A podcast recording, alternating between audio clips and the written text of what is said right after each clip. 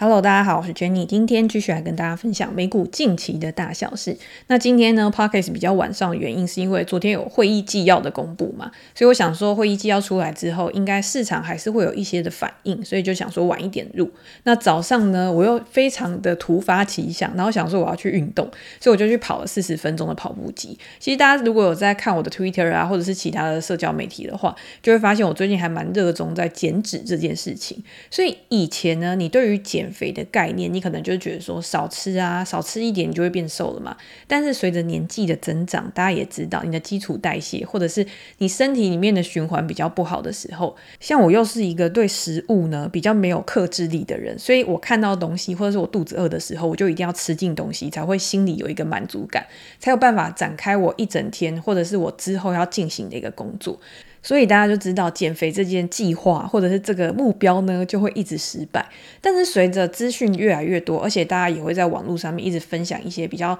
正面啊，或者是比较新的一些研究报告，你就会发现少吃啊，其实不是减肥主要的一个原因，甚至是你要减脂。所以你今天就算很瘦，你也有可能是一个泡芙人，你有很多的脂肪围绕在你的身上。那这样子的减重方式呢，可能也不是一个可以长久去执行的。就算你少吃，你要少吃到多少嘛？所以后来慢慢的，你就会知道，你今天要做任何事情之前，你都应该要找到一套模式。这一套模式呢，你是可以一直持久不断的去做、去执行的。那到最后才会达到你自己的目标。我觉得不管是在减脂上面也是，或者是在投资上面，我觉得都是一样。样的道理，所以我现在呢，因为我每天基本上就是从早上起来就是坐在电脑前面，我一开始要早上先整理昨天美股的一些资料，有哪一些重大的消息，比如说现在财报有什么重要的消息，我就会把财报全部都登录到我的 Notion 上面，然后有什么样的重点是优于预期还是低于预期，市场对于未来有什么样的一个看法，你都要先了解了之后，然后你还要搭配总体经济的数据，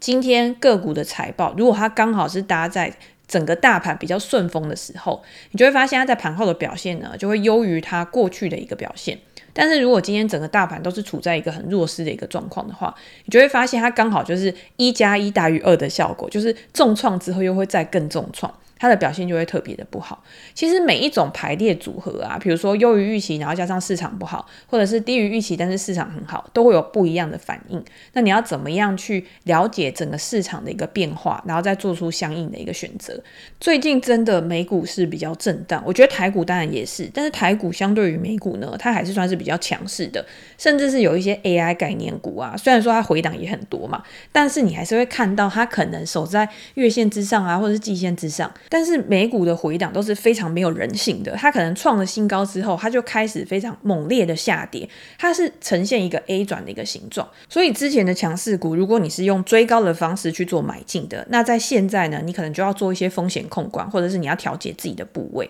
它会让你有一点无所适从。但是我们以前也讲过嘛，就是如果今天它是一个比较规模大的股票，或者是它已经有一段营运历史，它还有其他的业务，它不是纯 AI 的股票的话，你还是可以给他一个合理的估值，再加上自己的溢价。我觉得最近这一段时间呢，就是要考验投资者的耐心。那我们在前几集其实也有讲过，我觉得我自己在重看我这些集数的时候呢，都会发现最近这几集还蛮紧密相关的。比如说我在两百五十八集的时候就有讲半导体嘛，因为那时候很多半导体公布他们的财报，他们也会给出未来的一个展望，或者是那个时候有讲三星、海力士跟美光他们之间对于未来的一个预期，跟他们目前正在做的一个产品，跟他们的一个竞争优势，你都可以透过这个集数去了解。那后来一集呢，就讲到汇率降平，因为那时候汇率就突然给美国去降平，引起了一个市场的恐慌嘛。那个时候我们在集数里面有讲到，在二零一一年的时候，那个时候标普给美国降平，也是引起了市场的一个恐慌。当然你说时空背景有一点不一样，那个时候可能还沉浸在可能金融危机后面的一个危机啊，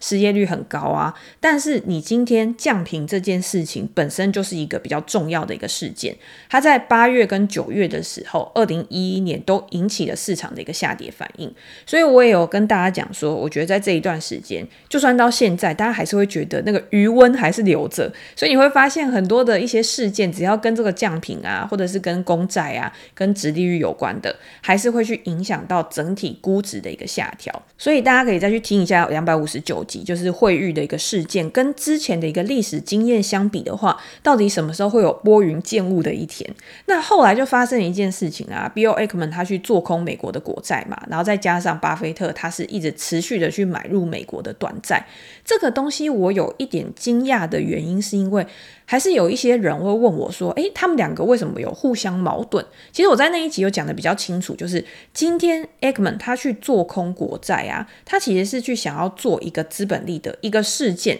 比如说殖利率在高档的时候，债券跟殖利率的价格。它是维持反向的一个关系嘛，所以当市场预期说未来可能还会有通膨升温，去导致殖利率上升，甚至是另外一个原因，是因为美国的公债它的发债的量又再度的增加，去导致殖利率的一个上升。都会让债券的价格下跌反应，所以我觉得这是 Ackman 他自己的一个逻辑判断，所以他选择了这个商品。但是巴菲特的公司博客下他持续在买入短债呢，是因为他在做一个现金的管理，因为短债通常是很短的时间之内它就会到期了，像国库券你就是一年之内到期的，它就会称为国库券短期债券嘛。那在联准会持续升息的一个情况之下，那你可以看到很多的估值啊资产的价格都有回调。可是巴菲特他一直想要去找一些大象级的收购，或者是一些比较合理的、比较吸引人的标的，他都找不到。他账上非常高的现金资产呢，其中就含有很高部位的一个短债。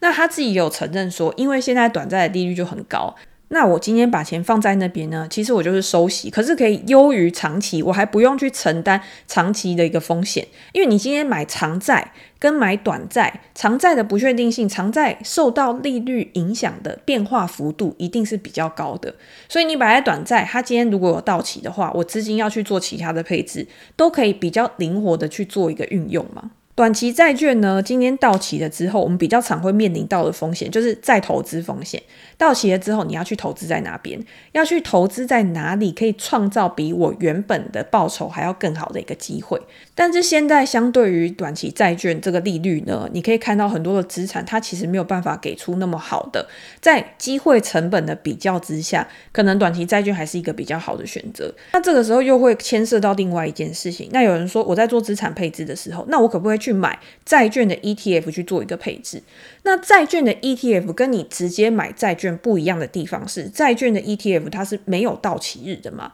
所以你今天你在投入的时候呢，我自己会把它比较偏向成我今天是做资产配置。因为在正常情况来讲呢，债券跟股票它还是有一个负相关性。虽然去年高通膨的一个情况之下，你会看到两个资产呢，它是具有高度的正相关。但是如果你今天是在一个正常的情况，比如说过去很多年低利率一个情况之下，它通常都是具有负相关性，或者是在风险事件来临的时候，或者是在经济衰退的时候，债券它还是可以作为一个防护的选择。所以呢，这个时候你要把它看成是你投资组合的一个部分，它还是会配息，可是它配息的一个幅度或者是它的一个 percent，就是。百分比，它可能就不是像你直接投资债券那么高，那你自己就要去评估你是目标是什么，你要怎么样去做这些配置。好，那我们前一集呢讲的就是中国，然后还有油价嘛。中国这件事情呢，到现在还在发酵，因为碧桂园后来就是又有出来一些事件嘛，然后整个中国的房地产呢表现的也是不好。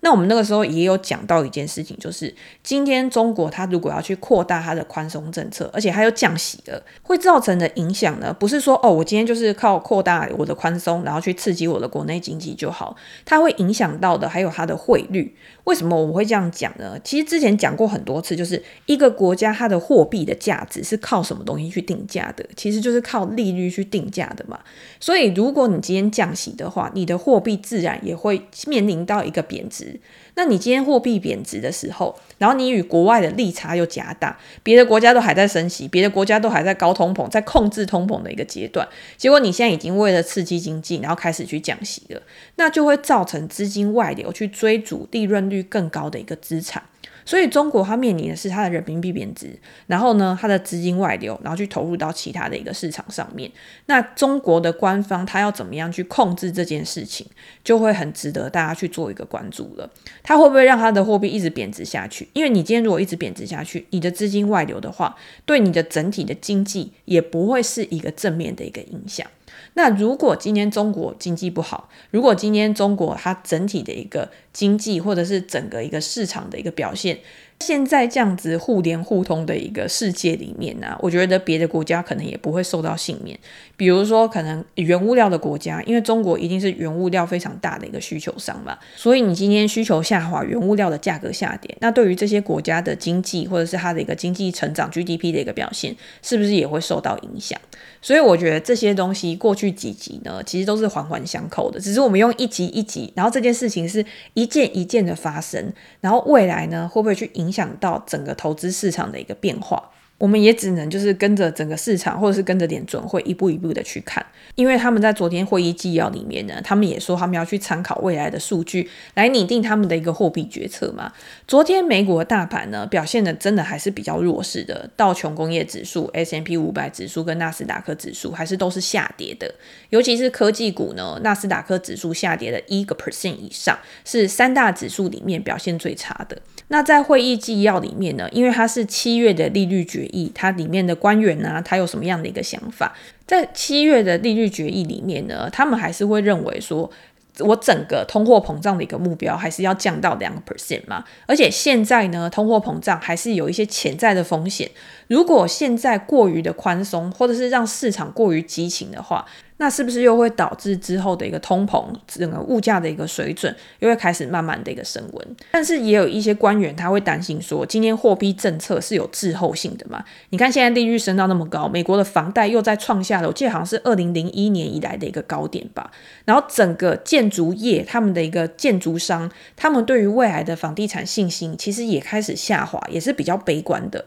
今天如果开始这个政策去影响到整个经济体的一个状况，尤其房地产行业算是整个市场里面，因为你的产值大，你的价值比较大嘛，所以当然影响经济的程度也会比较大。那现在呢，应该要去观察说整个货币的滞后性。你今天你也不要太快速的去再收紧。或者是你可以去按兵不动，你可以透过未来的一个数据观察去决定你未来要怎么样。所以在利率决议的会议纪要公布之后呢，市场现在还是会预计说九月呢维持稳定的几率是比较高的，已经快要到九成了。现在呢就是处在一个利率的高点，可是呢它也不会那么快的放松的一个阶段。好，那如果今天是这样的话，我们过去讲嘛，今天整个市场它就是一个习惯的动物，但是呢，如果这个习惯的动物它受到一些干扰的话，我觉得像汇率降评的事件，或者是现在公债呃再继续发售，然后供给开始增加，都造成了一件事情，就是殖利率开始攀高。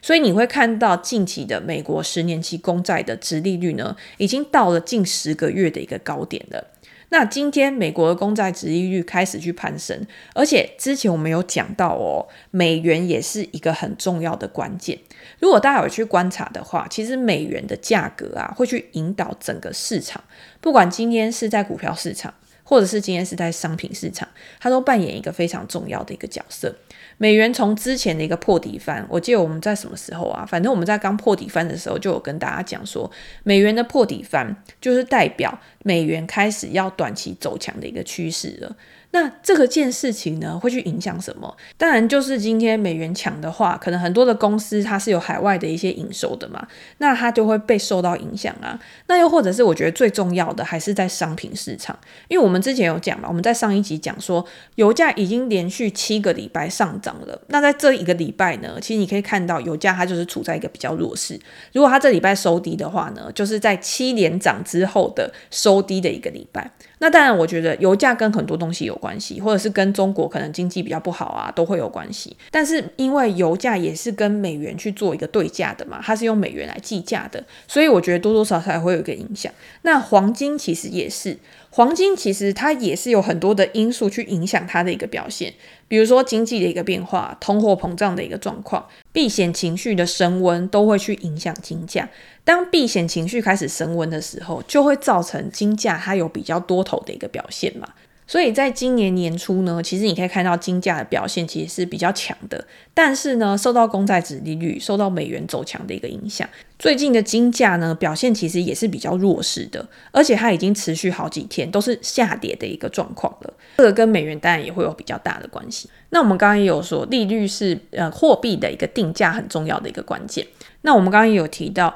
美国的公债殖利率持续的飙高，十年期的公债殖利率也是一直在上扬当中。那最近呢，也有很多的比较偏债券的交易人、投资人，不是我们刚刚讲的艾克曼或是巴菲特哈，像比尔·格洛斯他也有出来讲，他认为呢，未来的美债殖利率它会维持在一个比较高档，不会那么快就开始去放宽，那么这么快就开始下滑。那昨天呢，前美国的财政部长萨默斯他也有出来说，他认为呢，近期的美国公债值利率会进一步的上涨，在未来十年呢，美国的十年期公债值利率平均会维持在四点七五个 percent 左右。这个跟过去这么长的时间相比过来啊，你可以看到过去都是在一个非常低利率的一个时代，但是现在我们就是处在一个高利率的一个水准。而且这个高利率的一个情况，有可能会维持的比我们想象的还要久，而不是像大家想的，诶，明年就会开始快速的降息呀，非常乐观的觉得降息会去刺激资产价格的一个上涨。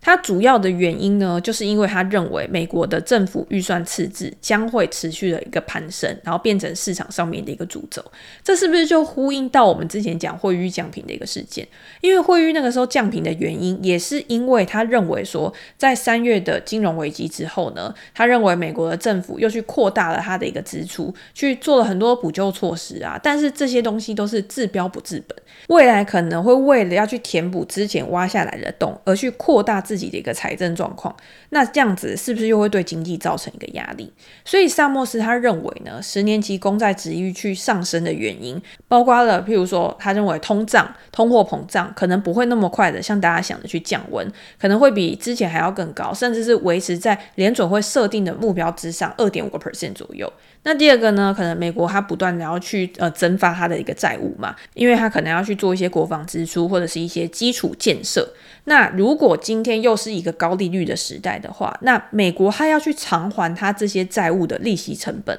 也会持续的去上升。那对于政府来说，也会是一个还债的一个压力。那个不管是对于个人，或者是对于企业，甚至是对于政府，都是一样的一个道理。那最后呢，还有另外一个原因，就是期限溢价。大家知道，呃，长期的债券通常给出来的殖利率要比短债的殖利率还要高嘛？因为长期债券呢，它通常会受到可能利率的风险啊，或者是其他的风险都会比较大。那你当然你要承担比较高的风险的时候，你是不是就会希望获得更高的一个报酬？所以长期债券的殖利率呢，照道理来说，应该是要高于短期的债券殖利率。可是近期已经快要一年，还是一年多以来呢，我们都是呈现一个殖利率倒挂的一个情况。所以现在短债的殖利率是高于长债的一个殖利率，所以萨默斯说呢，这三个情况加起来呢，都会导致未来的十年期公债殖利率还会有进一步就是维持在高档的一个可能性。虽然他认为他讲的东西也不一定完完全全就是我就是百分之百准的，我就是绝对预测准确，但是大家要知道，现在呢，我们就是处在一个跟以前可能截然不同的一个时代。那你今天要说未来的经济衰退呢，会去导致美国开始降息，会去导致可能值域开始下滑。但是如果以最近的一些经济数据来看的话，我们又会觉得美国好像现在还是处在一个我的经济、我的消费动能都还是很强的。我今天虽然说没有把钱花在商品的消费上面。但是我把钱呢，可能花到外食，可能花到外面去玩，可能花到其他的一个地方，比较偏向服务类的一个消费，所以这个也让市场会想说，那联总会好像也没有那么快要去降息，或者是去活络经济的一个必要，至少它还有本钱可以再观察一下。好，那我觉得总结来说呢，其实市场现在当然有看多的人，也有看空的人，在这么震荡的一个情况之下，说要不把投资人的耐耐性磨光，我觉得也是很困难的一件事情，因为你的情绪就是会受到市场波动的影响。像我自己也会去调节啊，如果我今天看错的话，我可能也会去把我自己的部位去把它缩减。如果未来有更明确的一个方向的时候，我再去投入。但是如果今天你没有办法去控制自己的部位、自己的风险，甚至是你高估自己承担的一个损失的能力。的话，那如果今天一直下去，你就会变成是一个损失麻痹的状况，就是你到时候已经变成是要卖还是不要卖，你已经没有办法去做决策了。有的时候大家来问我啊，譬如说可能我在专栏里面，就有一些人问我说，诶，我持有某一档股票，或者是我持有某一个标的，可是我现在已经亏了四五十个 percent，我现在已经亏到更多了，那我现在到底是要卖还是不要卖？这种时候通常是最难的。因为你砍在十个 percent、十五个 percent 的时候，其实是很简单的一件事情，我就是承担了我可以承担的损失。但是当你已经亏到可能四五十个 percent 以上的时候，这个时候你卖，你也有可能卖在阿呆股，可是你不卖呢，它有可能还还会再继续腰斩，腰斩之后再膝盖斩。所以那个时候是一个进退都很为难的一个情况，那不要让自己去陷入到你要被迫去做出选择。我觉得投资很重要的一件事情是你永远都要掌控主控权。今天不管是主动投资跟被动投资，其实都是你自己主动，你自己控制你想要做什么样的事情。但是有的时候你被断头，你被追缴保证金，或者是你已经被亏到你要必须去重新再注入资金，你才有办法重新再来的时候，那个时候你就是被迫的去做选择。那那个就是我觉得投资里面啊，我最不想要面对的事情。好，那今天呢，就先跟大家分享到这边。如果大家有任何的问题，或者是想讨论的主题的话，也欢迎留言给我评价。我们在之后的 podcast 可以再拿出来跟大家做一个讨论。那今天就先这样喽，拜拜。